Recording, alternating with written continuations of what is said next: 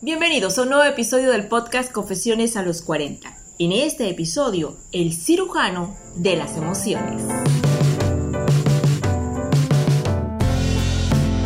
Cirujano de las emociones y de la mente no es lo mismo que el cirujano del cerebro o de cualquier otro órgano del cuerpo aunque con el nuevo protagonista de este podcast, Confesiones a los 40, yo le debo confesar que él puede hacer perfectamente las dos cosas.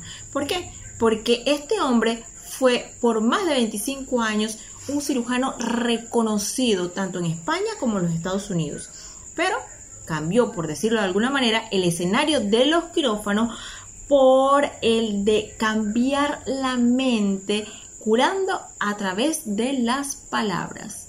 Que cómo lo hizo es lo que le voy a contar en este nuevo episodio. Su nombre es Mario Alonso Push.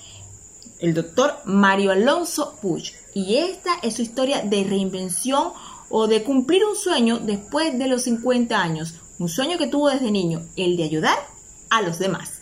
Mario nació en 1955 en la madre patria España. Y cuando era muy chiquito, en los años 60, pues viendo la televisión que todavía era blanco y negro en un momento dado, vio las imágenes de un terremoto en Latinoamérica y escuchó que los médicos estaban haciendo lo posible por salvar las vidas de los damnificados. Y fue en ese momento que se dijo a sí mismo, pues quiero ser médico para poder ayudar. Ahora, no tenía ningún antecedente en su familia de medicina ni nada por el estilo, de hecho su papá era abogado.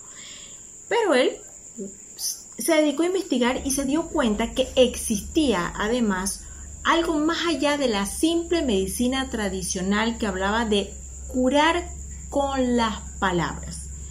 Aunque no era un terreno muy fértil, le llamó la atención. Pero eso sí, se fue por la medicina tradicional, estudió en la Universidad de Harvard y en prestigiosas universidades en Estados Unidos y en Londres. Se graduó como médico especialista en cirugía general y del sistema digestivo y comenzó pues a trabajar y a realizar operaciones exitosas, pero también a trabajar a la par con el tema de la neurociencia, con la mente, con las emociones, y se dio cuenta que estaba surtiendo efecto en sus pacientes. De hecho, una paciente enferma le comenta que gracias a su labor que hizo a nivel de su mente, no solo en el quirófano, le ayudó a salir adelante. Y esto fue lo que le dio a él pues la decisión de comenzar a dar charlas motivacionales en este sentido. Lo hizo por allá por los años 2000.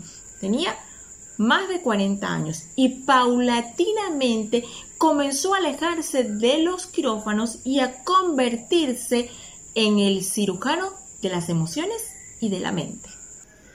Mario estaba en el mejor de sus momentos en el campo de la cirugía cuando abandonó todo. Era muy reconocido y lo dejó por la neurociencia.